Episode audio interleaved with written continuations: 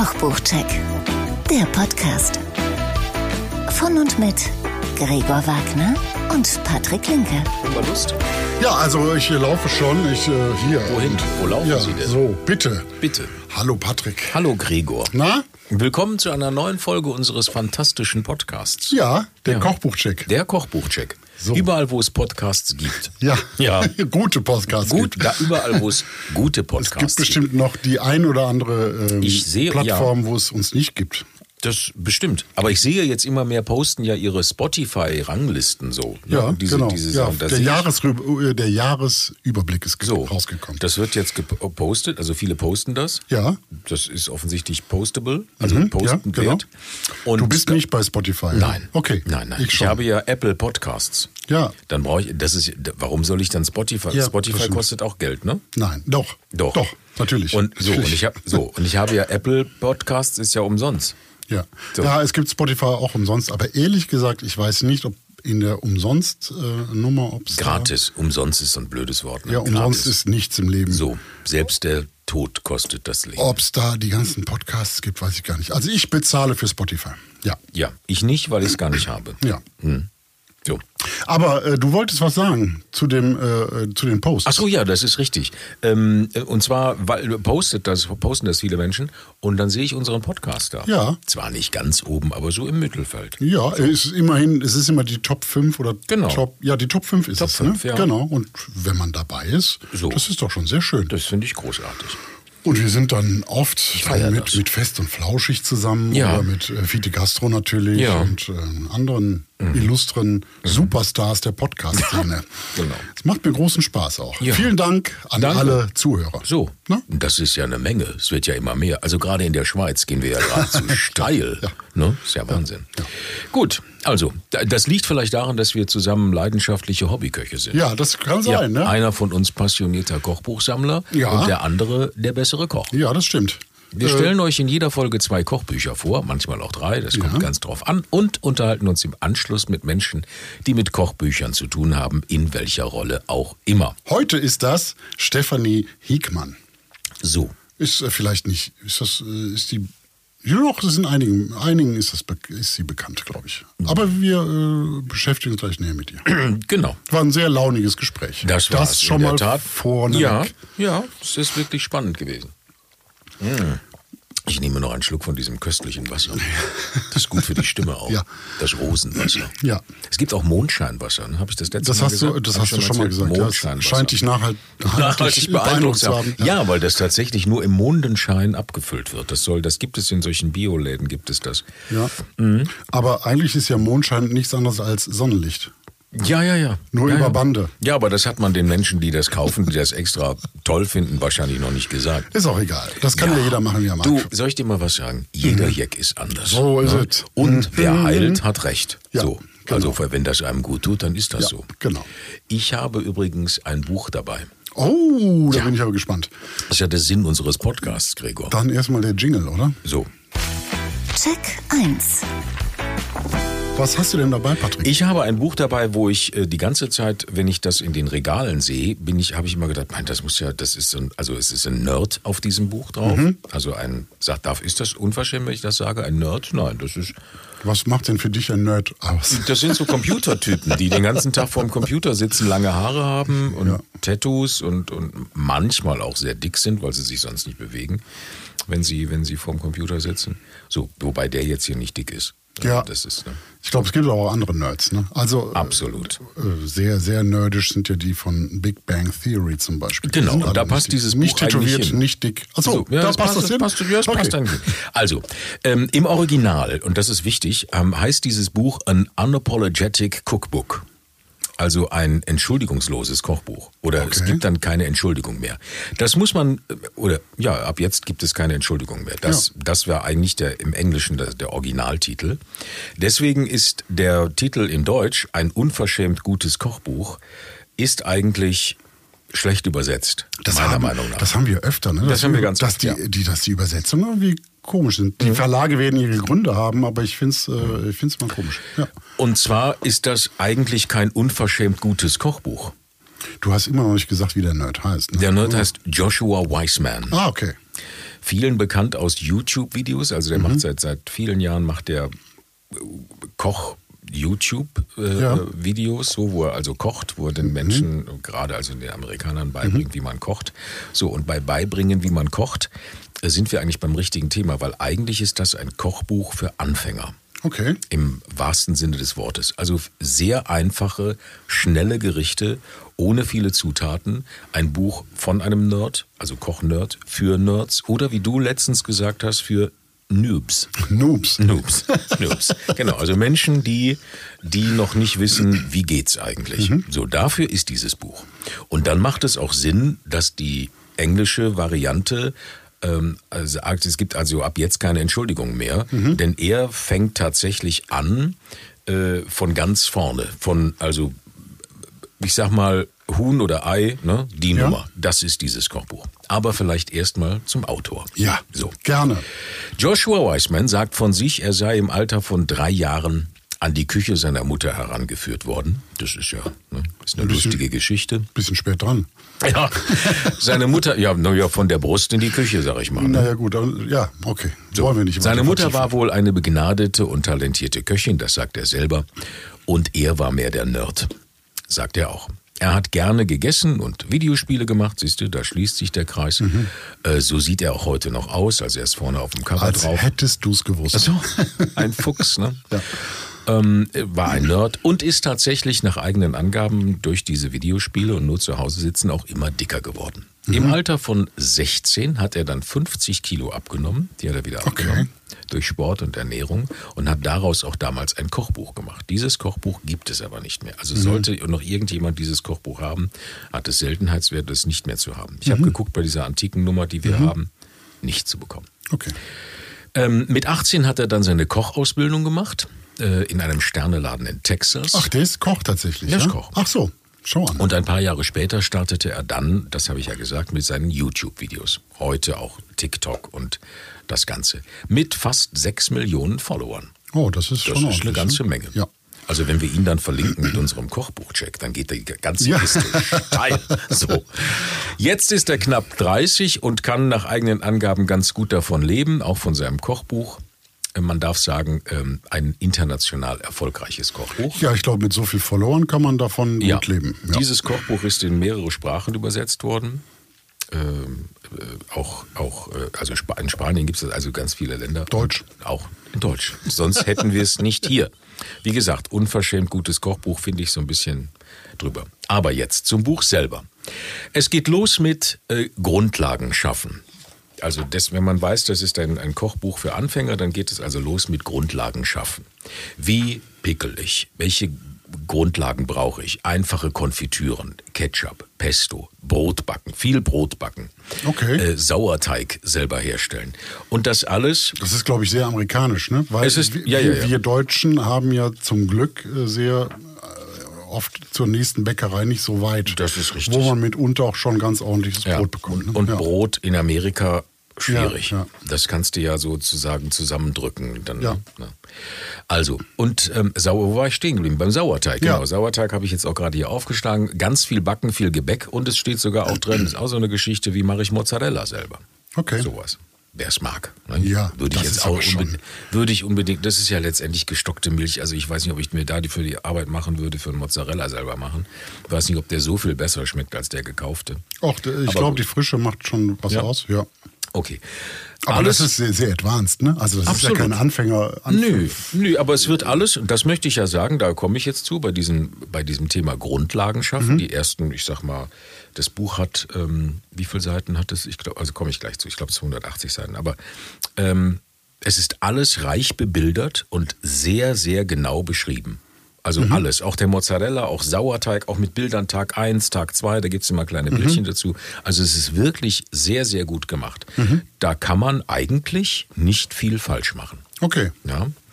So, dann. Aber, aber anfängermäßig ist das ja nicht, ne? Mit Sauerteigbrot und, und Mozzarella selber machen, selber käsen. doch, das geht. Ja? Das geht. Das ist wirklich, das ist alles. es gibt einen, einen Zeitplan, was man alles machen muss, genau nach, nach Also Okay. es wird, also ich. Ich wollte nur sagen, ob, ob Kochanfänger mit sowas anfangen. Nein, das wahrscheinlich nicht. Ja. Aber jetzt komme ich ja dazu. Ja. Es geht ja hier erstmal um Grundlagen schaffen. Mhm. Und das nächste Kapitel sind dann die ganzen Rez die eigentlichen Rezepte. Das nennt er die Grundlagen nutzen. Ja, okay.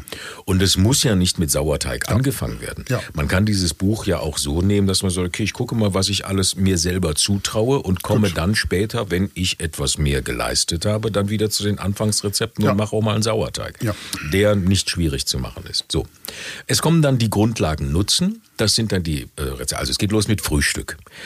Ähm, Hm. Jetzt ist das wirklich, man muss sagen, es ist wirklich komplett easy. Also es ist, ich möchte jetzt nicht despektierlich klingen. Nein, bitte, Patrick, halt dich zurück. Sonst Nein, nein, nein, nein, nein. Ich meine das nicht zum, Bo zum Buch, aber ich meine das zu den Menschen da draußen. Also es geht bei Frühstück los mit, wie koche ich zwei Eier.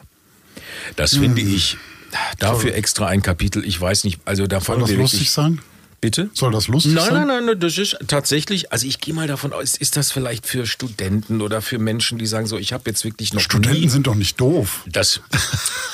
Ich meine doch, Ja. vielleicht ist das für Menschen, die wirklich noch nie eine Pfanne, ein Messer, ein Kochpott oder wie auch Okay. Hm. immer in der Hand hatten. Ne? So. Dann schreibt er also einen mittelgroßen Topf Wasser rein, vollständig bedecken mit Wasser, starke Hitze aufkochen lassen, die Eier langsam rein, sieben Minuten warten, was ich natürlich auch schon wieder Quatsch finde. Du weißt ja, Ja. nicht, welche Eiergröße, das schreibt er natürlich nicht. Es gibt ja, Ja, äh, äh, SML. so, die Eier von alten Hühnern sind immer die dicken Eier, die kaufe ich nie. Ne? So, es geht ja Ist auch um so? Geschmack. Das ist so. Je, je größer das Ei, je älter das Huhn. Ist das so? Das ist so. Oh, das recherchiere Das ist ich. kein gefährliches Halbwissen. Oh, nein, nein, da mache ich mal, da mache ich mal Faktencheck. Frag mal den Hühnerwirt deines Vertrauens um die Ecke. Es ist Echt? tatsächlich so. Ach, schau an. Und am Schluss ist es dann ein Suppenhuhn. Dann kochst du es noch aus, aber dann hat sein Leben ja gelebt. Hm. So, also auf jeden Fall. Es geht mit perfekt gekochter Eier los. Oder es gibt dann Avocado-Toast mit Ei. Oder Spiegeleier mit brauner Butter und so weiter und so fort. Das ist schon so ein bisschen, wo ich sage, naja, komm Junge, also ne, äh, so bitte. Mhm. Aber wie gesagt, es mag ja Menschen geben, die müssen tatsächlich äh, an die Hand genommen werden. Gut. Es geht dann weiter mit Zimttoast, es kommen äh, Schnecken und so weiter. Aber dann kommen die eigentlichen Sachen, die sind dann noch ein bisschen aufwendiger. Fisch, Fleisch, Pasta, Sandwiches und Co., Gemüse und Salate, da leider nur recht wenig, Suppen, Desserts und ein wunderschönes Register, wo man tatsächlich alles wiederfindet. Das ist, das ist wirklich ganz, ganz gut. Alles sehr, sehr ausführlich mit ganz tollen Anleitungen, äh, teils reich bebildert und erklärt. So, jetzt, das ist der Moment, das Wo ist du der das Buch- Moment, wo du wo die- mal wo das der Buch Frosch bitte, ins Wasser rennt, wo du ja, das Buch nimmst. Ja, Genau. wo ich mal bitte, Es sind 280 Seiten, es kostet 25 Euro, es sind ähm, etwas mehr als 100 Rezepte drin die K-Verlag. aus dem äh, sehr geschätzten DK-Verlag. Es ist ein amerikanisches Kochbuch, ein Buch für Anfänger und diese amerikanische oder New Yorker oder wie sagt man, ja, eigentlich kommt er ja aus Texas, aber so diese amerikanische Linie ist auch in, diesen, in diesem Buch ganz klar äh, zu erkennen, was Ja. essen die Amerikaner gerne und so. Das, das, das, das ist jetzt aber auch kein Klischee, sondern das ist tatsächlich so Ja. in dem Buch. Ne? Was ich sehr schön fand, also was ich wirklich überraschend fand, kennst du noch die Eier-Einlaufsuppe als Kind? Kennst du die noch? Als, Eier Einlauf. Ja, ja. Es, es ist kein Übersetzungsfehler. Es ist, die heißt tatsächlich so. Das ist keine Suppe, die man sich woanders, Ja, die ja. isst man normal, aber Ja. die heißt tatsächlich, also diese, wenn du so ein Ei reinflockst in Ja. so eine Suppe, dann Ja, nennt ja, sich ja. das Eier Eierstich ist das. So genau. Ja. So könnte man es auch äh, nennen. Das ist, das Rezept ist auch da drin. Ja, Genau. ja, macht ja nichts. Nö. Ja, gut. Das, also, das, ne, Ja. Kann man machen. Also, einziges Manko bei diesem Buch, ich finde, es ist ein großartiges Buch für Menschen, die jetzt anfangen zu kochen. Dann, dafür ist dieses Buch ganz toll gemacht. Wirklich. Einziges Manko, es ist aus dem Englischen, also dieses Cup-Spoon-System, haben sie eins zu eins übersetzt, beziehungsweise dann auch ausgewogen und umgerechnet. Daher kommen diese krummen Sachen, 17 Gramm, 8 Gramm, 8,5 Gramm und so weiter und so fort. Das ist ein bisschen anstrengend, aber mein Gott, da muss man sich halt durchwursteln. Daher kommen diese krummen Zahlen dazu. Und die Zubereitungszeiten, Äh, weiß ich aber auch gar nicht, ob, ob das, ist das eigentlich ein Thema, dass Leute sich das anschauen oben, da steht jetzt 10 Minuten, 20 Minuten, richtet sich einer danach? Ist das für Menschen wichtig? Ja, diese- ich glaube ja. Ja, echt? Aber die stimmen meistens nicht. Die leider, stimmen ne? komplett nicht. Ja. Nein, die stimmen gar nicht. Und die zu, zu, meistens sind es ja viel zu knapp bemessen. Aber ich würde gerne, ich wüsste gerne, also ich habe da nie drauf geguckt auf diese Zubereitungszeiten nach dem Motto, das hat mich nie. Und ich glaube, das ist dann immer ausgemessen an bei einem erfahrenen Koch, der alles parat hat. Ah, okay. Da stehen alle Zutaten, glaube ich, um drumherum, alle Töpfe in Griffweite, alle Messer sind gewetzt. Mhm. und dann wird Stoppuhr Und gestoppt. dann wird Stoppuhr. Okay. Jetzt gehe ich los. So habe ich das Gefühl. Aber äh, ich habe ja jetzt irgendwelche Soßen, sind ja im Kühlschrank, dann, äh, dann koche ich und dann brauche ich die Soße. Dann muss ich jetzt mal irgendwo hingehen, das holen. Und so. Äh, Vermute ich oft. Ich bin oft äh, sehr überrascht. Uh, ich bin überrascht. Ja, wie, wie, wie knapp die Zeiten bemessen sind. Ja. Wir hatten einmal ein Buch von äh, Frank Rosin, da Ja. waren die Zeiten absolut drüber. Warum auch immer. Ja. Ne? Ist schon ein paar Folgen her. Aber äh, wie ist das denn hier? Da ist es auch zu knapp? Nein, das stimmt gar nicht. Also Okay. das sind, das ja, das ist wirklich im experimentellen Bereich sind die Zeiten. Also äh, Lachs mit Parmesankruste sollst du in zehn Minuten fertig machen. Gut, wenn ich jetzt die Parmesankruste schon fertig habe, äh, zubereitet habe, die Ja. Pfanne ist heiß ähm, Ja. und so so. weiter und Backofen ist auch heiß und ich kann jetzt starten und ich stoppe jetzt die Zeit, dann schaffe ich das in zehn Ja, Minuten. aber ansonsten braucht er allein das Parmesan reiben, braucht ja fünf Minuten. Ja, ne? klar. Reibe holen, Parmesan So. holen. Ja. Aber äh, und so gibt es verschiedene an. Es gibt Sachen da drin, die sollen in fünf Minuten fertig sein. Das geht natürlich auch nicht. Äh, Es funktioniert nicht. Gut. Deswegen sage ich, das ist, da sollte man sich jetzt nicht drauf versteifen, diese Zeiten da zu nehmen oder zu stoppen. Ich weiß nicht, wer das macht. Das ist, äh, ja, weiß ich nicht. Ja, Garzeiten wären schön. Also ich finde immer, Genau. wenn man sieht beim Rezept, wie lange ist Ja. die Garzeit. Wenn, Ja, ja. wenn ein Gericht eine Stunde in den Ofen muss, dann weiß ich schon direkt, gut, das wird wahrscheinlich anderthalb Stunden brauchen, damit es fertig ist. Ne? So. Der ähm, Joshua geht steil im Internet mit seinen YouTube-Videos. Das macht er auch ganz toll. Das ist, das ist diese typische Schnittart, alles schnell auf die Hände, znickel, pappel, bups, kennt man ja jetzt alles. jetzt? Ne? Ja, bitte. Gut. So ähnlich. Gesundheit. Äh, Deswegen, ja, genau. Da, daher finde ich, dass die Ansprache in dem Buch, also dieses Sie, äh, Sie können jetzt hier, Sie machen jetzt da, das geht einem irgendwann auf den Keks, weil das passt so gar nicht. Also er schreibt immer hier, Sie glauben gar nicht so und Naja, das ist ja auch Übersetzung. und diese Selbstbeweihräucherung, das brauche ich nicht. Das So. ist ja auch Verlagsentscheidung, weil es ist ja nur aus dem Bestimmt, Englischen. bestimmt. Da mache ich ihm ja gar keinen Vorwurf. Das tut dem Buch auch keinen Abbruch. Aber wenn man sich diese Sachen an, an durchliest, dann ist es auch dieses, es ist der weltbeste Caesar Salad. Es ist nicht der ein Caesar, es ist der weltbeste Caesar Ja. Es ist die aller, aller einfachste Schokotorte, die Ja. ultimativen Schokocookies, die Okay. ultimative Hähnchenbrust. Awesome. Awesome, bla, bla. Das ist so, oh, na bitte, ne? Ja. So. Zumal die Gerichte alle sehr, sehr einfach sind. Gut. Außer hinten, es gibt dann mm, die Pho. Pho. Pho. Ja, mit Fragezeichen. Ne? Pho. Äh, Suppe und, und verschiedene, also, äh, Also Vollbraten und Faux-Suppe, so. ne? in Deutschland sagt man Faux. Pho. Die äh, sind ein bisschen aufwendiger, ansonsten ist das alles machbar. Gut. Es ist ein wirklich schönes Buch, das, wenn es irgendwo liegt, auch auf dem Coffee Table oder in der Küche, bei mir war das auch so, Besuch, äh, alle nehmen es in die Hand, weil es neugierig macht. Ja? Und ja, es lacht natürlich jeder über die Eier, die man kocht und, und, und verschiedene andere Sachen. Oder wie mache ich äh, arme Ritter und, und einen Zimttoast und, und so weiter und so fort. Oder einen Avocado-Toast. Also ich schneide die Avocado auf und lege sie auf den Toast. Das ist schon, naja, bitte. Ja. Aber gut. Aber es ist ein wirklich gutes Buch und es ist keine Fehler drin. Ich habe einiges daraus gemacht. Heute Abend mache ich übrigens den Kabeljau im Bierteig mit der Crebiche-Soße. Also äh. Soße aus, also so, ähm, ist also nicht mehr eine, mehr eine ähm, ein Dip, ne? Dip aus Kapern, Mayonnaise, äh, Eiern und äh, wie würde man das, wie so eine Art Remoulade. ne? ja. Ist das dann so? Das mache ich heute Abend, das wird ganz lecker. Kleiner Tipp noch am Rande: Die Fotos im Buch, weil wir immer sagen, ach die Fotos, die Fotos. Die Fotos im Buch sind von Ralph Smith. Ja. Ein Fotograf aus Texas, den man eigentlich gar nicht so kennt. Man sollte aber mal auf seine Webseite gehen, smithphoto.com. Da finden sich richtig, also da war ich echt überrascht, da finden sich richtig coole Fo- Fotos. Das ist alles so in dem Buch, Design, die Fo- Fotos aus dem Buch sind da auch drin, aber in einer anderen Aufmachung. Eine ganz geile Fotosprache. Er hat so ein ich will mal sagen, so ein San Francisco äh, California-Style Okay. äh, auf seiner Internetseite. Das lohnt sich auf jeden Fall, da mal hinzugehen. Verlinken wir in den Shownotes. Verlinken ne? wir in den Shownotes, Ah, da mal apropos reingucken. Shownotes, ne? In Ja. den Shownotes bei uns sind auch alle Bücher verlinkt. Da könnt ihr draufgehen und die Bücher bestellen direkt. Mhm. Da Das geht's sind- so schnell. Das sind Affiliate-Links. Da ist für euch, macht das keinen Unterschied. ne? Es gibt da genial lokal und wenn es sein muss, unbedingt, dann könnt ihr auch bei Amazon draufklicken. Wir kriegen eine kleine Provision dafür. Äh, Ach, verrückt. Hm. Für euch ist das kein Unterschied. So. nur mal so, by the way. By the way. Sofort in die Shownotes Ja. und alle Bücher bestellt. Ja, also dieses Buch macht äh, bei- verschiedenen Kleinigkeiten Spaß, also auch für erfahrene äh, Köche, wie wir das, äh, bezeichne ich uns jetzt einfach mal da, ähm, gibt es so ein paar Sachen, wo ich sage, ach guck mal, auch mal nett zu machen. Oh, ne, so.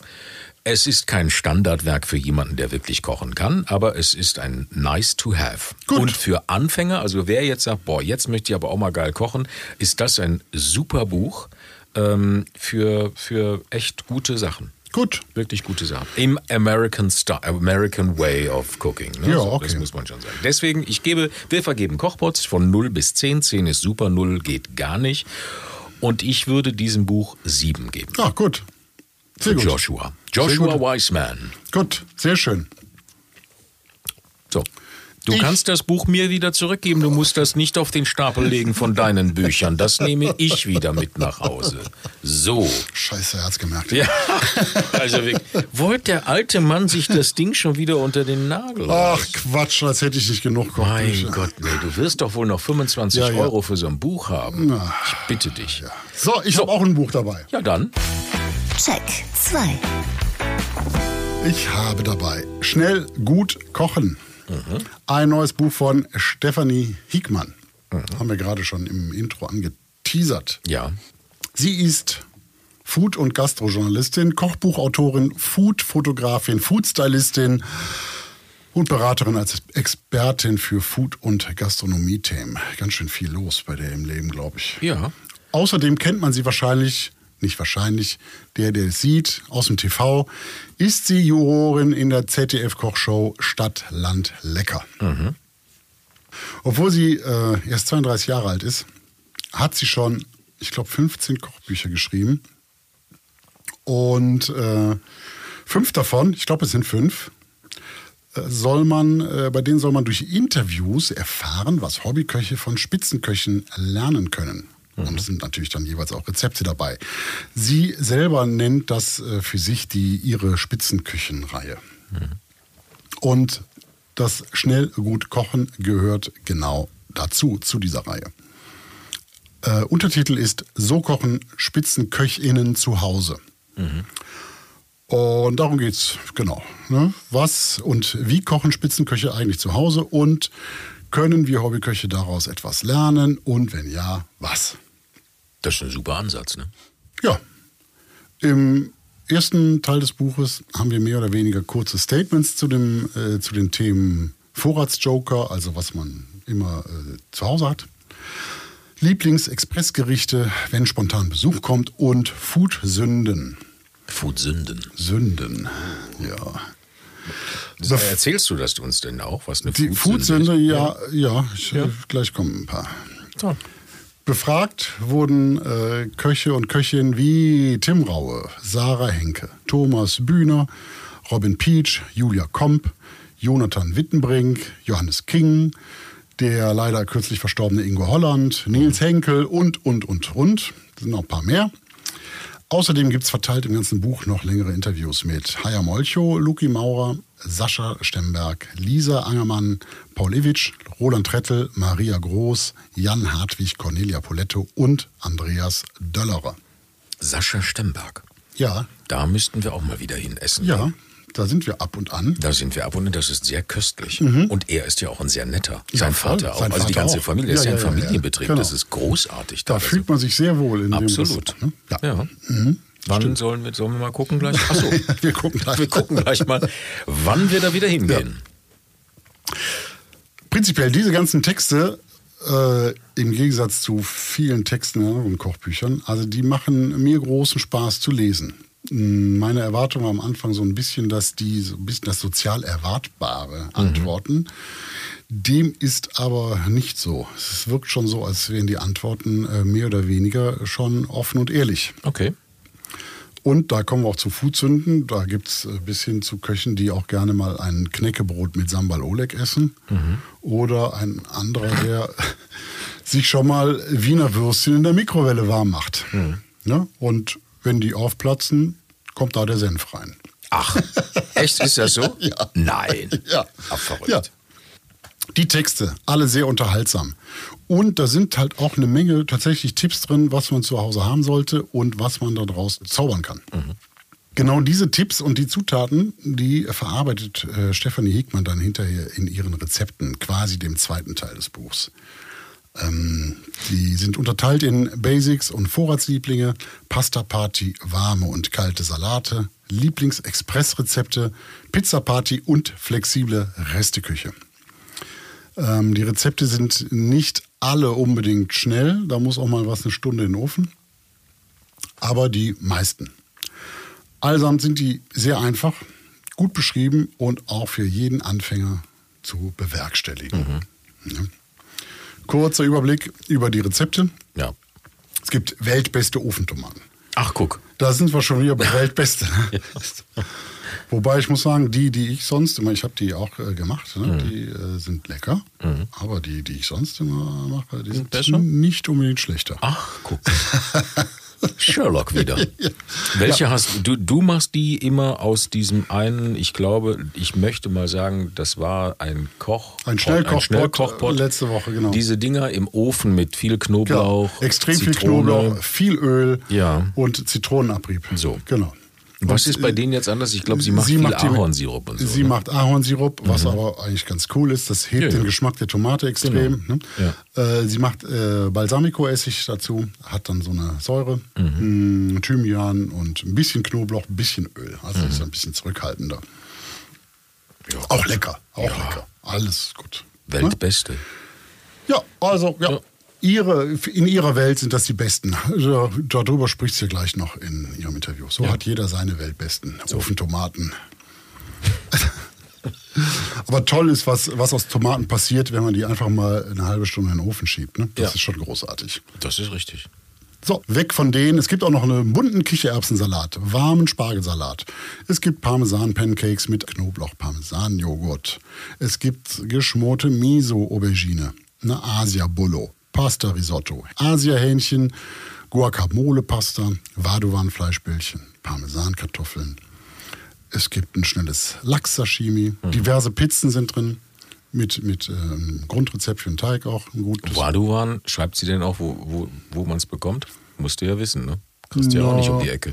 Ja, aber das gibt es ja immer häufiger. Ne? Ja? Ingo Holland machen sie. Ja, ja, meine ich ja, aber das muss man ja wissen. Der leider verstorbene. Ja. Ja, das gibt es ja mittlerweile auch von, von anderen Ja? Herstellern. Mhm.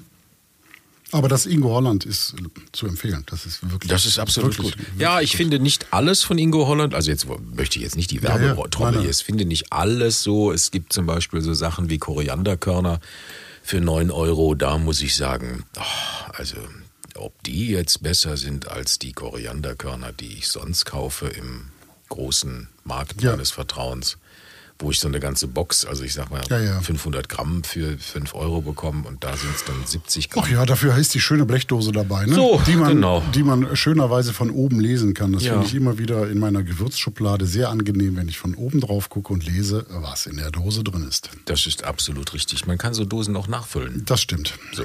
So ist's. Dieser Tipp war jetzt mal Ja, gratis. aber das Vaduvan von ihm ist jetzt empfehlen. Super. Ich habe ein anderes Vaduvan eines anderen Herstellers, das ist sehr kreuzkümmellastig. Okay. Nur mal so. Das ist das vom Ingo Holland Nicht. Genau. So, was machst du mit diesem Gewürz, außer dieses Rezept?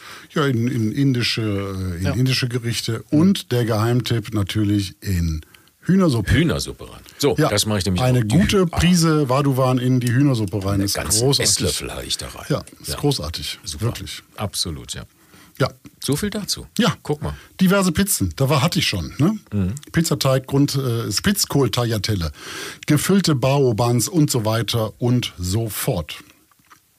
Das meiste ist vegetarisch bei ihr, vieles asiatisch inspiriert.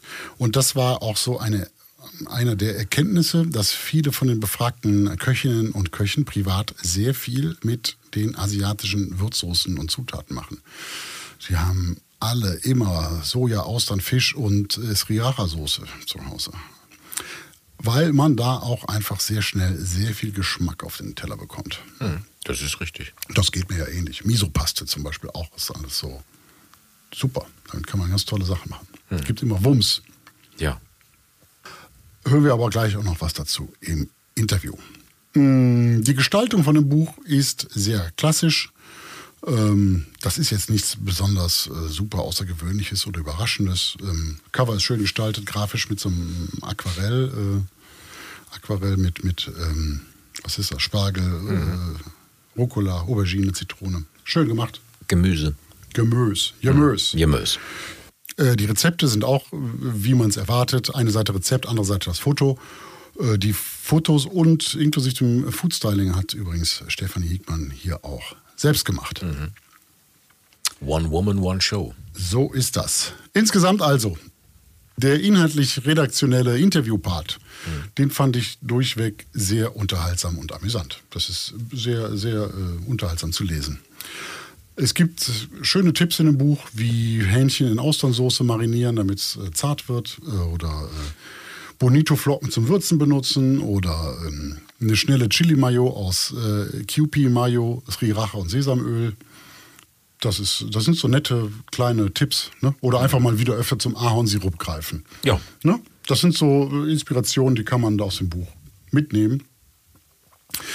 Äh, Die Rezepte sind für das, was sie sein sollen, nämlich einfach und oder schnell, sehr schön und oft in die Fresse.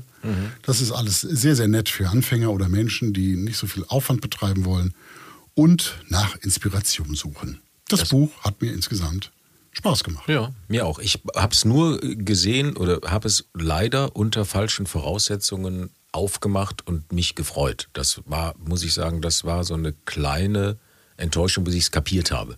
Okay. Ja, weil ich gedacht habe, so kochen Profiköchinnen zu Hause, KöchInnen zu Ja. Hause, habe ich gedacht, das sind die Rezepte von diesen Köchen, was sie so zu Hause machen. Ja. Das ist es nicht. Nee, das ist sie, So. aber sie hat alle, äh, das, was ihr erzählt wurde, hat sie aufgenommen. Und hat daraus ihre Rezepte genau, gemacht. genau. Aber es sind ja. eben nicht, die, was, es ist nicht das, was das Buch meint zu sein. Das Ja, weiß ich diese, nicht. Ja, ist halt Ja, anders. das- anders ist, Genau, ist eine andere Herangehensweise, Ja. aber es ist eben nicht das Kochen, die zu Hause, sondern es sind ihre Rezepte, wo sie ein paar Tipps und. und, und Ja, wobei die tatsächlich auch in dem Text dezidiert Rezepte teilweise kundtun.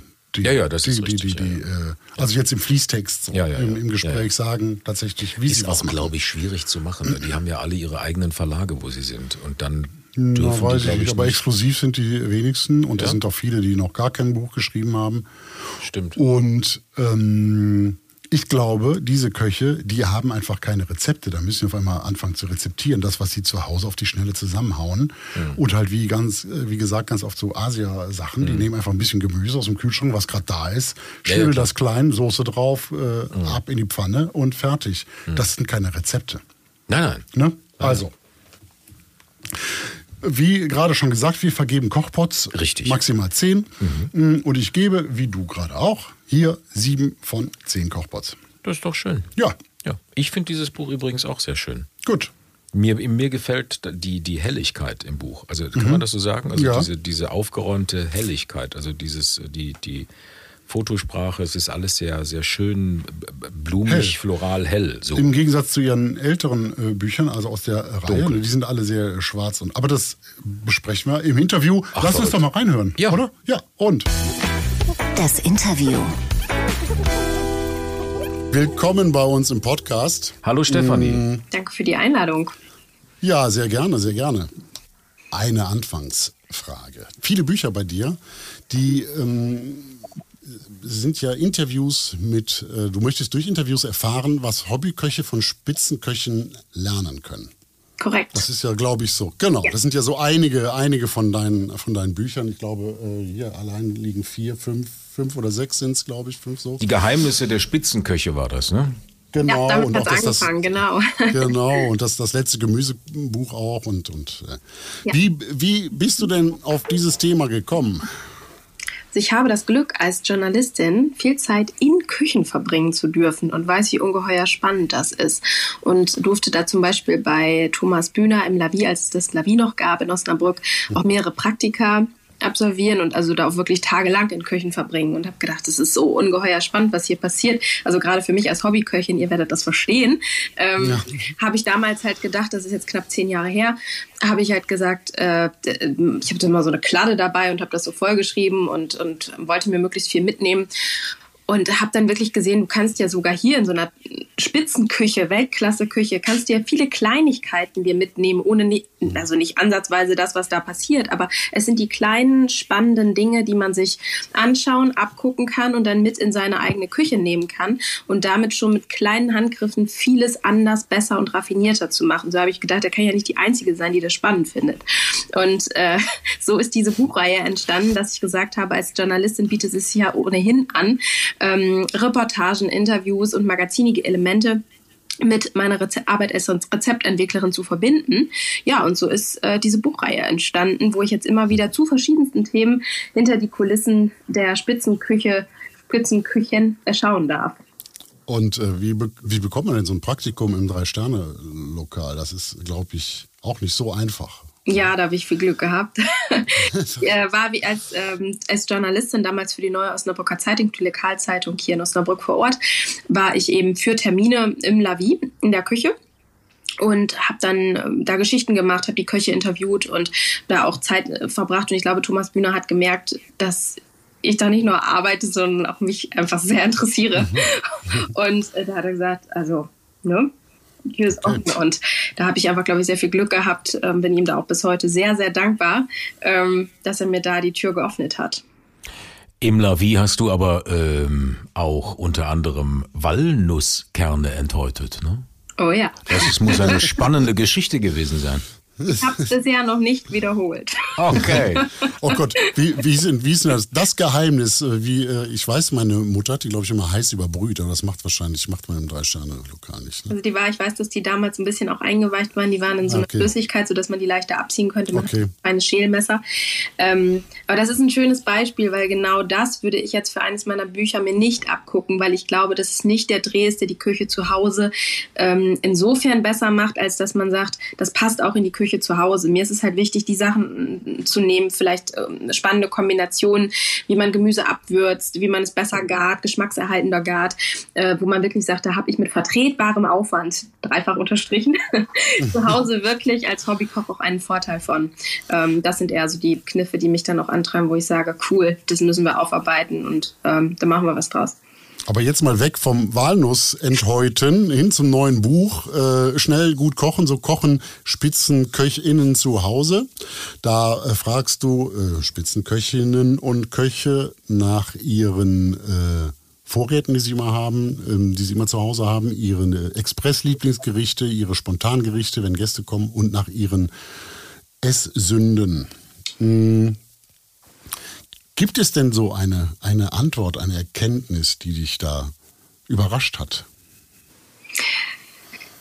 Richtig überrascht nicht, aber es fand ich spannend, nochmal hier sehr stark bestätigt zu bekommen. Ich wusste aus meinen Gesprächen mit den äh, Köchinnen und Köchen schon, dass die asiatische Zutatenwelt eine sehr präsente ist in den Küchen. Mhm. Und sie ist es noch einmal mehr in den Küchen zu Hause. Also ich äh, wage zu sagen, dass die Mehrheit aller, aller Köche, vor allen Dingen der Spitzenköche, die ich jetzt interviewt habe, wirklich alle Sojasauce zu Hause haben, alle Misopaste und ähm, viele auch Austernsoße, Fischsoße und all diese Dinge. Und das ist aus gutem Grunde, weil man eben wirklich mit ähm, wenig Menge und auch wenig Zeitaufwand äh, sehr viel Komplexität und Tiefe in ein Essen bekommt. Und genau darüber reden sie auch in den Interviews in meinem neuen Buch. Genau. Und Parmesan. Alle haben Parmesan. Ah, Berge. immer ein Berge von Parmesan immer dabei. Ja, äh. und auch das aus gutem Grunde. Also ich finde es schon spannend. Ähm, man kann, es ist eine Essenz von sehr viel, ja, Wumszutaten, kann man auch ja. sagen.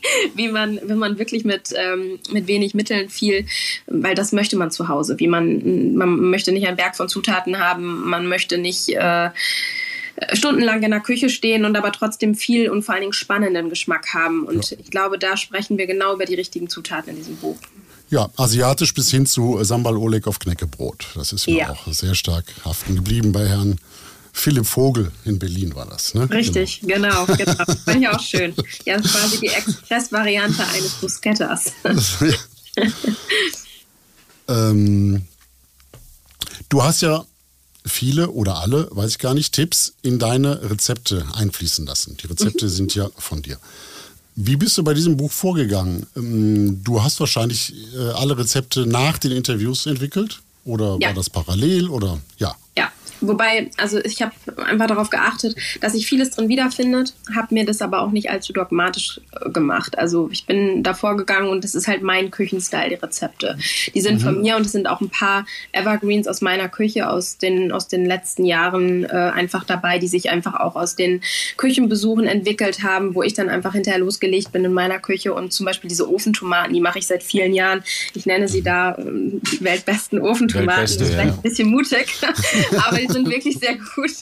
Und äh, die ist zum Beispiel, ist zum Beispiel so ein Mix drin aus Ahornsirup, auch so ein Joker für die Küche, ähm, Chili, Balsamico-Essig und das ist einfach ein, klingt total simpel, aber es ist ein sehr, sehr spannendes Zusammenspiel aus ähm, Mut zur Süße, Mut zur Säure und Mut zur Schärfe.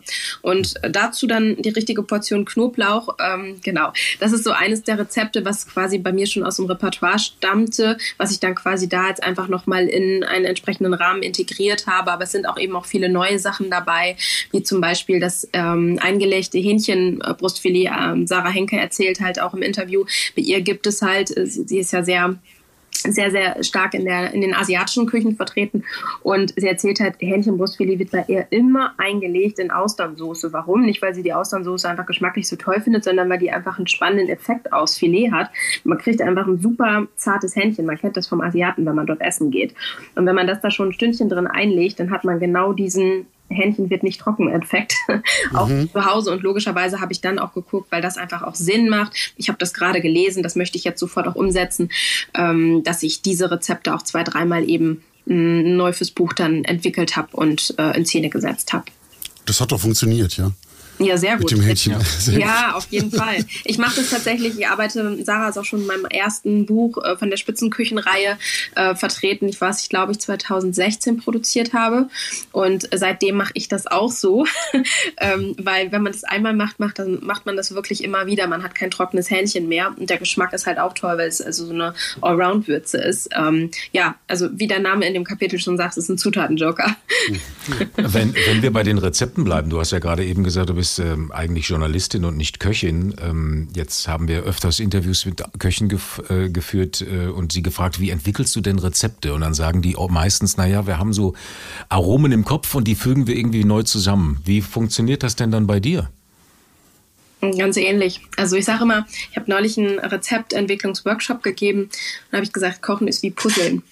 Ähm, Kochen hat, glaube ich, echt ganz viel damit zu tun. Man hat eine Esserinnerung, man weiß, wie Produkte schmecken, ähm, wie Produktgruppen schmecken, was gut zusammenpasst. Mhm. So, und dann hat man vielleicht schon mal zwei Sachen, wo man sagt, die soll es heute geben.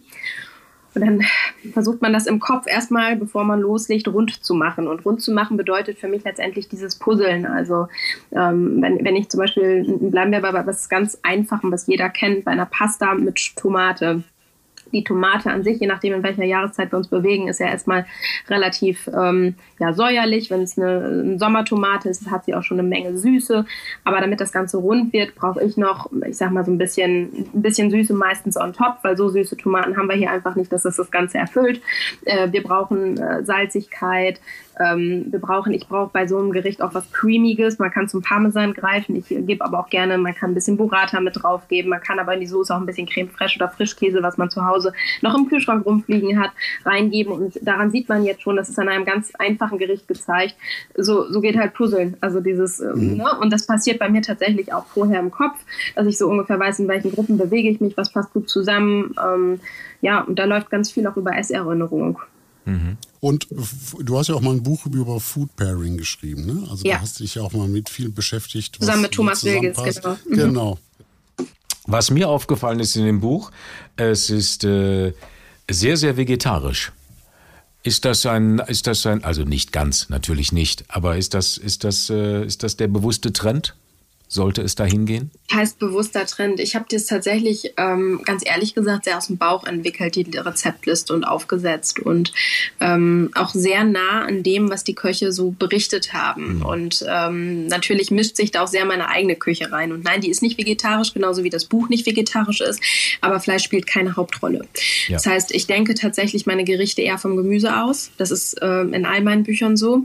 Und äh, das heißt nicht, dass es nicht auch mal einen tollen Braten geben kann. Ich mache auch gerne mal Pulled Pork, habe ich dieses Wochenende erst wieder gemacht, in so einem Apfel-Sojasud geschmort. Mega lecker, also mag ich auch total gerne, aber ich finde, der Mix sieht schon so aus und da fragen halt auch wirklich viele Leserinnen und Leser nach, ähm, ist der Anteil von vegetarisch denn hoch genug? Und da kann ich, glaube ich, mit ruhigem Gewissen sagen, ja. Und wenn ja. ich Fleischgerichte anbiete, wie zum Beispiel auch die von mir sehr heiß und innig geliebte ähm, Asia-Bolognese mit auf Rindfleischbasis, die liebe ich wirklich sehr mit einer Miso-Soße, ähm, die kann man sich natürlich auch vegetarisch vegetarisch zubereiten. Also dann nimmt man einfach Pilze und schneidet die besonders klein. Da hat man natürlich einen geschmacklichen Unterschied, aber die Pilze haben aufgrund des natürlichen Umamis, kommen dem schon verdammt nahe und man kann das Gericht wirklich ganz genau so wunderbar umsetzen. Das sind Fragen, die mir auch, wenn ich, wenn ich Kochkurse, Rezeptentwicklungskurse oder, oder, oder gebe, ähm, das ist schon vielfach gefragt. Vegetarisch ist sehr gefragt, muss man ja, ganz klar sagen. Aber nicht nur von Vegetariern. Ja, ja, das es ist definitiv ein Trend. Das mhm. ist, äh, führt ja. sich durch, durch viele Kochbücher gerade letztes Jahr. Das hat auch nichts, das hat auch nichts mit einer Bubble zu tun oder so, ja. Also das ist wirklich so. Ähm, ich weiß gar nicht, wie der, wie der äh, Fleischabverkauf gerade aussieht in Deutschland. Ob der wirklich zurückgeht. Weiß ich auch nicht. Aber offensichtlich sind die Leute, die selber kochen äh, äh, mit Büchern, hm. die wollen das offensichtlich, ja. Also Absolut, das ist das, was, was, was ich auch wahrnehme, was wir auch, also mit den Kollegen, mit denen ich zusammen Bücher mache, wahrnehmen. Heißt aber nicht, dass es äh, gar kein Fleisch mehr gefragt ist. Auch das bodenständige, klassische bleibt nachgefragt, aber der Anteil sinkt. Das ist das, was mhm. ich wahrnehme. Ähm. Ja, so eine Weber Grillbibel, die wird ja auch, die chartet ja auch noch nach wie vor. Absolut, absolut, ja. ja. Aber vielleicht ist es so auch, ich, ich glaube, ich biete mit meinen Büchern auch sehr viel Infos für Leute an, die schon gerne kochen mhm. und auf der Suche nach Neuem sind, ähm, sich da weiterzuentwickeln. Und da läuft gar nicht so viel über Fleisch, nicht Fleisch, sondern viel über Produkte, Kombinationen. Und wer halt jetzt Fleisch haben möchte, der fügt hier halt noch hinzu. Es ist gar nicht der, das Hauptaugenmerk, auf das ich halt gucke, ist es jetzt Fleisch oder nicht Fleisch. Bei vegetarisch vorher zum Beispiel, da war es mir gar nicht am wichtigsten, ein vegetarisches Buch zu machen, sondern ein Gemüsekochbuch zu machen. Mhm. Gemüse neu zu entdecken. Der Untertitel war mein Lieblingstitel sozusagen. Also das ist das, was für mich maßgeblich wichtig war bei der Buchgestaltung. Ähm, insofern, vielleicht denke ich da gar nicht so, so fokussiert drauf rum. Apropos Buchgestaltung. Was mir aufgefallen ist, ist, gab äh, deine Bildsprache hat sich geändert. Oh ja. Na? Äh, inklusive Coverdesign. Früher zumindest jetzt bei den Interviewbüchern, ich nenne die mal so, also äh, ne, diese, ich weiß, wie nennst du die? Dies ist ja so eine eigene Reihe bei dir, bei deinen. Ich sag, das ist meine Spitzenküchenreihe. Spitzenküchenreihe, gut. Ja. Da ist ja viel schwarz, dunkel. Da sind die Food-Fotos alle sehr klar auf den Teller fokussiert. Und äh, ich glaube, seit diesem vegetarisch Gemüse neu entdeckt, ist alles sehr viel heller und verspielter. Ja. Und man könnte jetzt auch mal klischeehaft äh, femininer sagen. Ist das so und wenn ja, warum?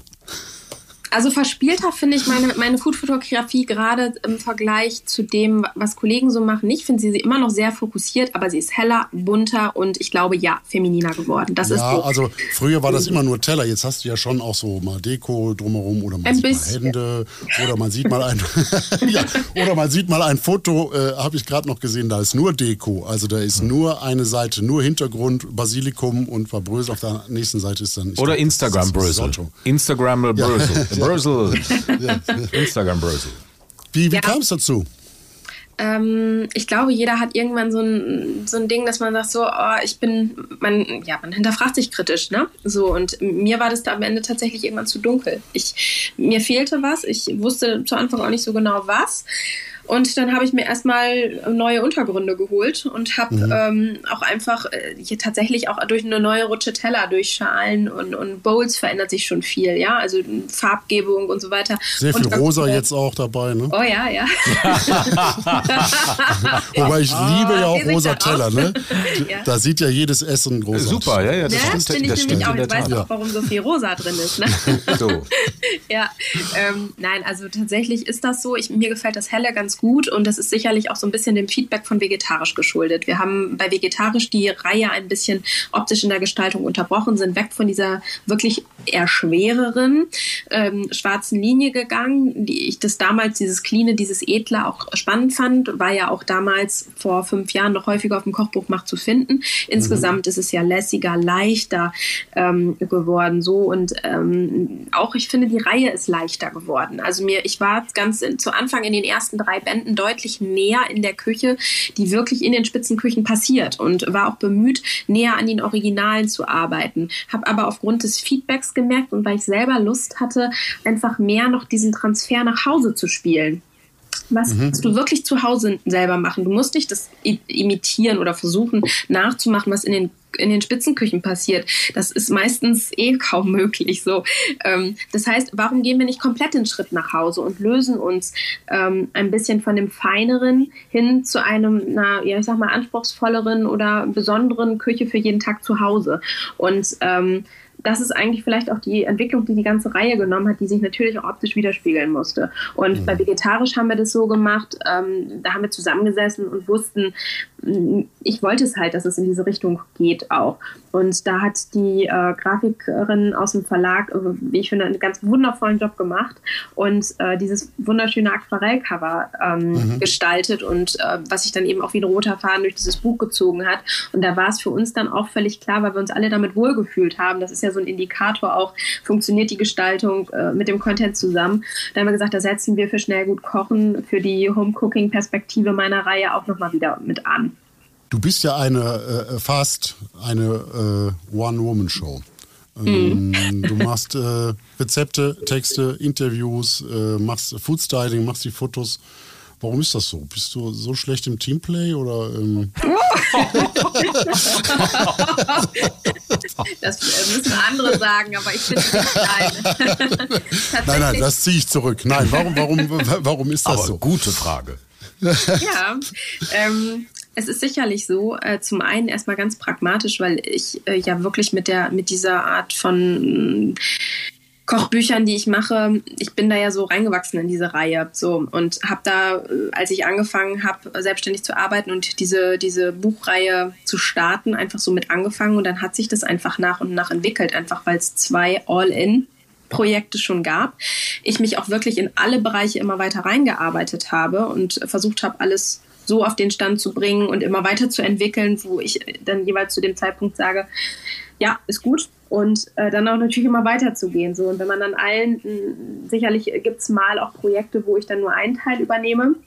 Aber bei dieser, bei dieser Reihe ist es jetzt so, dass ich mit allem angefangen bin und es auch gerne gerade bei dieser Reihe so weitermache. Das heißt aber nicht, dass ich bei anderen Projekten auch immer die Bilder, immer das Foodstyling mache. Es kann auch Projekte geben und die gibt es auch, wo ich nur ähm, Rezeptentwicklung mache, also nur die Autorin des Buches bin. Ähm, ich finde, der Mix macht das. Also ich möchte es, also das ja, das, warum ist das aber so, warum ich alles mache? Es macht mir alles Spaß und es hat alles mit Essen zu und tun. Du kannst es einfach. Du kannst es einfach. Ich hab's ne? einfach drauf. ja. Kurze Frage zu den Köchen. Ähm, hast du sie alle besucht? Waren das alles persönliche Gespräche oder lief da auch manches über Telefon? Manches auch Telefon ja. äh, oder Zoom oder äh, Meets oder was auch immer, also per, per, per Videotelefonat. Äh, Gerade weil wir uns ja auch hier in der Produktionsphase genauso wie bei Vegetarisch auch ähm, in, in, in der Corona-Zeit bewegt haben, mhm. ähm, war das auch gar nicht immer möglich. Ähm, da, damit mit Besuchen zu arbeiten. Aber ich versuche das tatsächlich, wann immer es geht, ähm, die Köchinnen und Köche zu besuchen, weil es immer wieder große Freude macht und ich dann auch wieder Zeit in Küchen verbringe und auch wieder Neues aufschnappe. Meistens entwickeln sich neue Projekte, neue Bücher daraus oder Themen auf jeden Fall. Es ist äh, wirklich wichtig, in, uh, unterwegs zu sein, mhm. also wie für jeden Journalisten Klar. auch. Ähm, so ist das für diese Buchreihe auch. Aber es ist in diesem Fall so, dass es ein, ein Mix ist. Und gerade mir war es jetzt wichtig, in diesem Buch ist ja neu der Magazinteil vorne, wo man wirklich viele kleine Interviews hast. Da habe ich wirklich so, so ein Zeitschriftenvorbild vor Augen gehabt und wollte das auf ein Buch adaptieren, einfach ein, ein Magazinbuch fürs Sofa zum Schmökern wo man ganz viel aufschnappen kann und dann selber weiterrennen kann oder kochen kann, wie auch immer. Und ähm, für den Teil habe ich tatsächlich sehr viel telefonisch gemacht. Das mhm. ist bei dem Arbeitsaufwand, muss man ganz ehrlich sagen, gar nicht anders möglich. Ich habe über 30 Köchinnen und Köche und ähm, ja, das ja tatsächlich weit über den Dachraum auch hinaus ähm, interviewt. Also das hätte ich tatsächlich leider Gottes nicht geschafft. Dann hätten wir am Tag anbauen müssen. welches, welches Gespräch hat dich denn am meisten beeindruckt? Oder wo warst du? Ja, welches hat dich am meisten beeindruckt? das, oh, das fällt mir schwer, da eine, da eine Rangfolge ähm, herzustellen. Das mag ich auch gar nicht tun, weil jedes Gespräch beeindruckt. Ich, mich beeindruckt eher die, die, ähm, die Unterschiedlichkeit der Gespräche. Mhm. Ähm, also eine Lisa Angermann zum Beispiel, die äh, zu Hause wirklich eine 6 Quadratmeter Küche über ihrem Restaurant hat und äh, dementsprechend ähm, ja auch von einer sehr, sehr easy Küche zu Hause erzählt und sagt, das meiste passiert eben im Restaurant und zu Hause darf das echt sehr, sehr einfach zugehen und da halt auch wirklich, glaube ich, vielen ähm, Menschen, die zu Hause kochen und im Alltag auch gucken müssen, wie kriegen sie es zeitlich überhaupt unter, voll aus der Seele spricht. Ähm, dann gibt es aber auch wieder andere, die sagen, ja, gerade wenn Besuch kommt, ich gebe mir da schon richtig viel Mühe. Ähm, da muss das so und so sein. Und ähm, es gibt viele gemeinsame Nenner, die sich dann gerade bei den Zutaten finden. Aber im Herangehen sind da schon Unterschiede. Und das finde ich wiederum sehr spannend, weil am Ende spiegelt es auch die Persönlichkeiten wieder von allen. Und das, ähm, da zieht jeder sich, glaube ich, auch das dann raus, was er mag. Im äh, Vorwort zitierst du Thomas Bühner mit seiner Antwort auf die Frage, äh, was er zu Hause koche. Äh, Kaffee, zu Hause koche ich Kaffee. Ja. Und äh, dann, äh, dann äh, sagst her. du auch, ja, ja, dann sagst du auch, dies, dies habe sich bei allen Köchen oder bei, bei vielen Köchen in der Pandemie geändert. Merkst du das? Hat sich der Kochstil denn dann auch geändert? Hat das Einfluss auf deren Kochstil und wird das so bleiben? Das sind jetzt viele Fragen auf einmal, aber. Also ich fange mal an, wo ich es auf jeden mhm. Fall aus äh, erster Hand berichten kann und das ist in den Gesprächen mit den Köchen.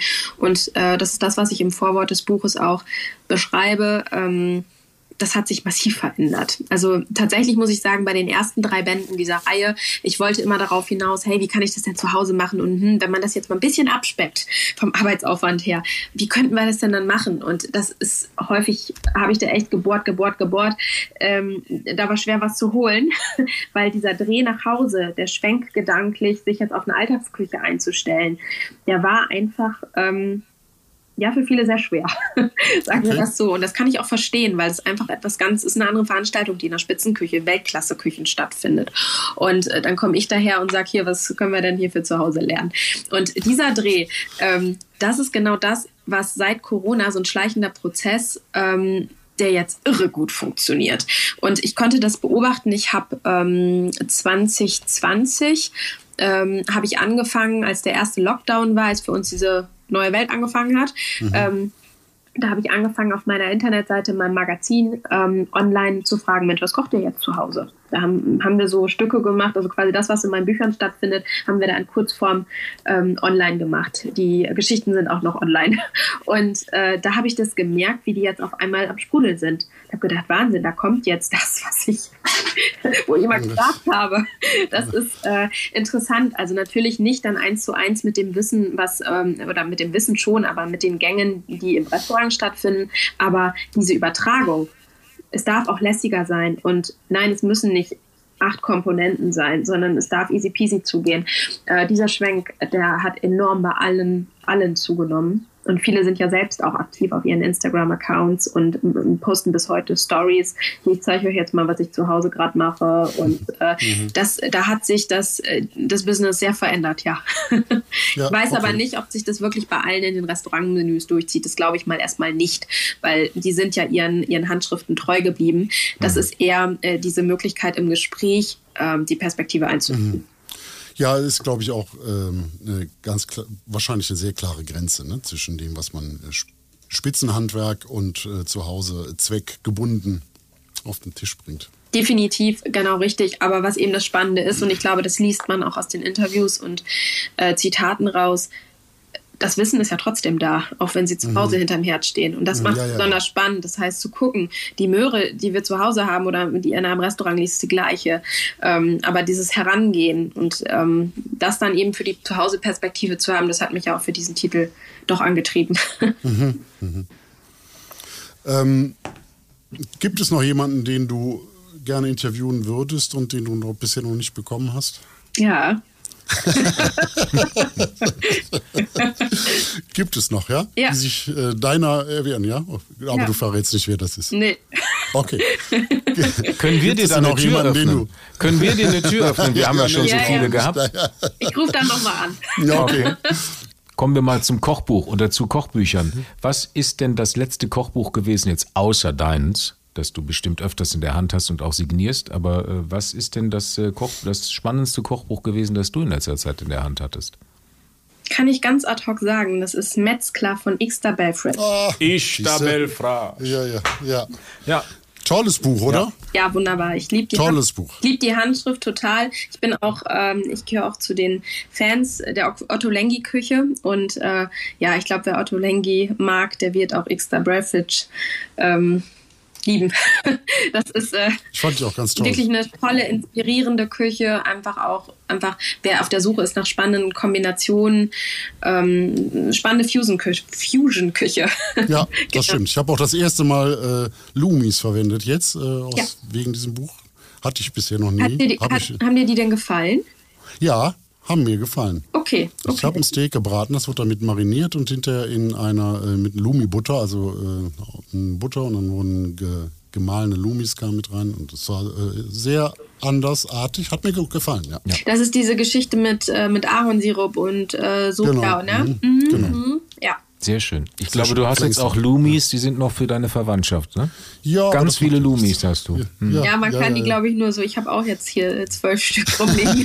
Kilo. Zwölf, ich habe so einen riesen, ja, ich weiß, riesig. Ich damit Gregor bestellt immer Kiloware. Nein, das wollte ich ja gar nicht. Aber gut.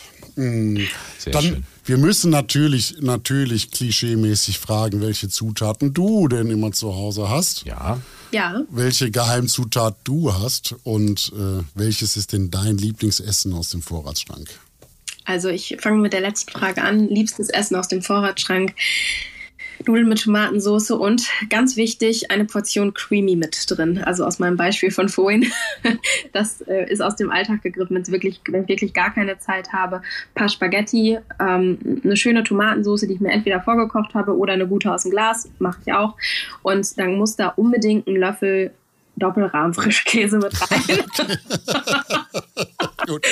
Oder auch Schmand oder frisch oder, oder Creme fraiche oder irgendwie sowas Creamiges. Und ähm, dann ist ganz wichtig, dann müssen die Nudeln abgegossen werden, aber dürfen noch 30 Sekunden wieder in die Soße und in der Soße nochmal 30 bis 60 Sekunden fertig kochen. Ähm, und dann geht's los. Und dann immer, immer rühren. Ne? ja. Ja, und nicht zu, nicht zu Genau. lange, aber so, dass Ja, sie ja. die eben verbinden. Ich finde, das macht einen riesen Effekt bei Nudeln aus. Ja. Ähm, das ist so mein Expressgericht, was auch immer geht und was ich immer liebe. Ähm, das habe ich immer zu Hause. Ähm, ich habe tatsächlich immer griechischen Joghurt zu Hause. Ich liebe diesen auch äh, rahmigen 10% Fettjoghurt, den ich wirklich auch sehr, sehr gerne, gerade in der schnellen Küche, wenn ich mache ja wirklich viel Gemüse, viel Röstgemüse, Ofen oder Grill oder so.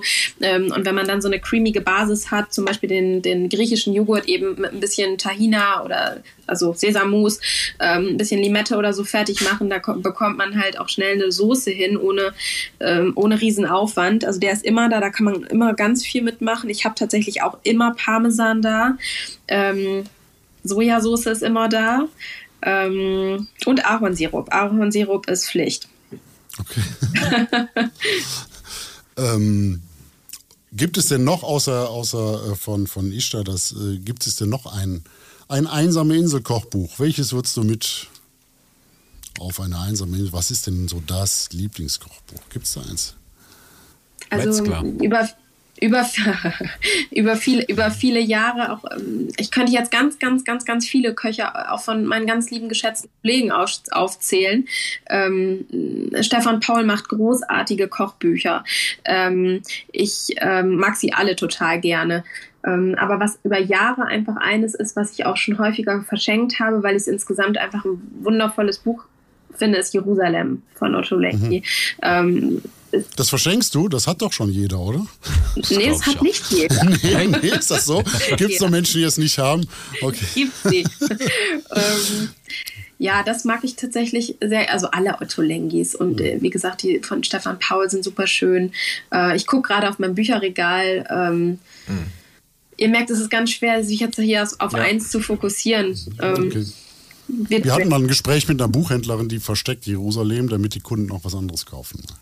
Ja, das glaube ich. Ja. Das ist so. Ja, tatsächlich, aber der Kochbuchmarkt, der ist ja so unglaublich in Bewegung immer und es kommen Ja. so viel auch tolle neue. Ähm, ja, und ich bleibe dann da auch immer hängen und lasse die auch im Wohnzimmer liegen und äh, deswegen wechselt das auch immer so ein bisschen. Also ich Ja. konnte mich auch nicht, außer bei Nudeln mit Tomatensauce, auf ein Lieblingsgericht einschießen, weil das ist irgendwie so, ähm, Ja, aber Nudeln mit Tomatensauce ist doch schon eins. Das ist schon so eins. Ja, aber das heißt ja nicht, wenn ich, ich finde Lieblingsgericht immer so ein großes Wort, ne? Ja, also ja, ist auch mal sehr stimmungsabhängig und bei Büchern Ja. ist das, glaube ich, genauso. Also welche, ich, wo ich auch gerade drauf gucke, welche Bücher, ähm, glaube ich, gar nicht so viele kennen, aber die richtig, richtig toll sind, sind die beiden Tanja Granditz Kochbücher, die sie, die neuesten, die sie geschrieben hat. Die finde ich auch beide richtig Mhm. gut, vor allen Dingen auch das Vegetarisch. Sehr gut. Sehr schön. Ich hätte noch eine letzte Frage oder hast du eine vorletzte, Patrick? Nein, nein, nein, nein, nein, nein. Letzte Frage. Was gibt es denn bei dir heute Abend zu essen? Ich bin eingeladen. Achso, okay. Sehr gut. Umso besser. Ja, umso besser. ja, Stefanie, Ganz lieben wir Dank. danken dir. Dankeschön. danke euch. Hat Spaß gemacht. Gut, sehr gut. Uns auch. Ja.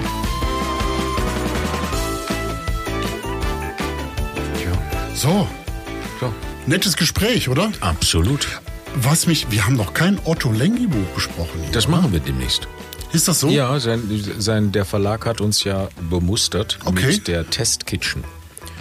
Und äh, ich höre nur Gutes offensichtlich. Also Okay. ich habe, ich hab's, äh, es kommt jetzt dieser Tage, bekommen wir es zugeschickt und dann werden wir mal dran rumblättern und machen und tun. Es gibt ja tolle, ich finde nicht den, ich finde den Hype nicht immer gerechtfertigt. Ja. Aber äh, zum Beispiel das Nopi gehört zu meinen äh, Lieblingsbüchern. Mhm. Das ist auch schon toll. Das ist aber gar nicht so bekannt, komischerweise. Ja. Ja, das Jerusalem hat sie ja Jerusalem, selber auch ja, ja, gesagt. das genau. ist das meistverkaufte Ja, oder das ja, meiste. ja, ne? genau. Ja. ja, ist auch ein guter Starter für diese Levante-Küche. Ne? Ja. Also, let's have a Kichererbse. So, Ja. Und da, damit geht's dann meistens los Genau. mit Jerusalem. Ja. Ich frage mich ja immer, was da noch kommen soll. Ne? Was da noch. Äh, Ja, aber äh, Fusion, also seine, seine äh, Metzger, was jetzt äh, ja auch die Mhm. Das ist- Stephanie super ja. fand, das ist dann vielleicht der Weg, ne, diese Levante-Küche zu fusionieren mit Mhm. anderen Küchen. Ne? Äh, wie, wie jetzt bei Metzger mit äh, Mexiko und mit Brasilien. Wir haben ja jetzt demnächst auch wieder ein Buch, ähm, auch aus dieser Küche. Da ist auch Hummus und Baba Ganoush und sowas. Genau. Ja, äh, das, ist, äh, das ist halt Kicher, pürierte Kichererbse. Ne? Ja, jetzt aber. So. Ja, ja, ja. Ja, ja. Ja. ja. Es ist, le- ist absolut lecker. Ja. Henze hat doch mal, nee, wer hat das Ding gesagt? War das Henze, der uns das gesagt hat? Dass Hummus jetzt äh, der neue Wurstsalat ist oder so? Ach so, War ja. das nicht mal dieser Ja, Spruch? ja, Ne? kann sein. Ich finde, also ich kann Hummus auch immer essen. Ich finde das auch sehr köstlich. Und ist ja auch so gesund. Ja, das Es stimmt. Ist so gesund. So. So, apropos gesund. Ja, das war's für dieses Mal, So. oder? es. Alle Links zur Folge findet ihr in den Shownotes und unter kochbuchcheck.de. Da findet ihr auch ein paar Rezepte aus den Büchern und äh, auf Insta und Facebook findet man uns auch unter Kochbuchcheck. Wir freuen uns über eure Nachrichten. Ja, das ist also, ja, am meisten natürlich über positive. Ja, aber auch die negativen lesen wir. Das ist doch alles okay, Kinders. Könnt ihr doch alles schreiben. Sagen Tschüss, Servus und Goodbye. Bis ja, zum nächsten Mal. Tschö und Adieu und Immer lecker bleiben. immer lecker bleiben. So sieht ja. es aus. Ja, Ja, dann äh, mache ich jetzt mal mein Kabeljau im Bierteig. ja lecker. Ist es auch. Ja. Ist es auch. Ich freue mich drauf. Siehst du? Und ähm, ich mache wahrscheinlich äh, Asia-Hähnchen mit Mienudeln aus dem Ofen.